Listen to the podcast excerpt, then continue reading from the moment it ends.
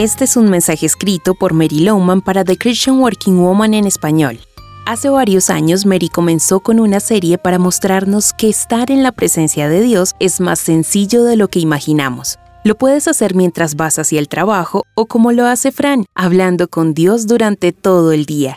Es sencillo, no hay atajos, Él siempre está a tu lado. En los episodios de esta semana continuaremos con nuestra historia de Fran y Jesús en el trabajo. Mateo, te dije que te alistaras para ir a dormir y no quiero escuchar más quejas de tu parte. Fran le dice a su hijo mientras intenta que él se vaya a dormir. Después de un largo día, lo último que quiere es una discusión en casa. Finalmente todo queda en silencio y cae rendida en una silla. Cita en voz audible un versículo de Salmos, pero con tono sarcástico. ¿Cómo quisiera tener las alas de una paloma y volar hasta encontrar reposo?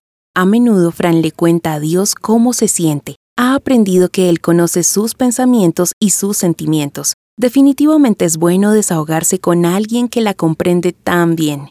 Señor, dice, supongo que me siento un poco desanimada y ni siquiera sé muy bien el por qué. Debo ser yo. Seguramente estoy equivocada.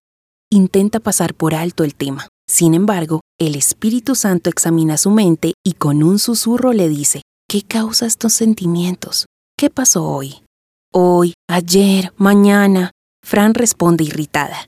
Solo es la vida en general. Ayer mis clientes se fueron con la competencia y perdí esa cuenta por la que tanto trabajé.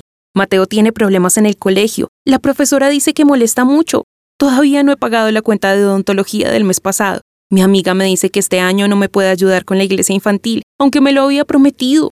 Solo estoy cansada de toda la responsabilidad que tengo, de ser madre, padre, mujer, profesional y hace una pequeña pausa y luego le dice a Dios, supongo que solo estoy desmotivada. ¿Me comprendes?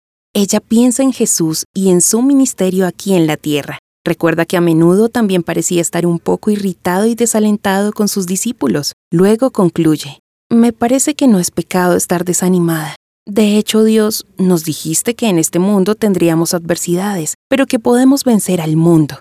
Dios, enséñame cómo vencer todo lo que me llena de frustración Sé que comparado con los problemas de otros, los míos son muy pequeños, solo que en este momento me parecen grandes. Por favor, ayúdame. Encontrarás copias de este devocional en la página web de christianworkingwoman.org y en español por su presencia radio.com. Búscanos también en tu plataforma digital favorita, estamos como The Christian Working Woman en español. Gracias por escucharnos, les habló Mónica Mateus con la producción de Sara Durán.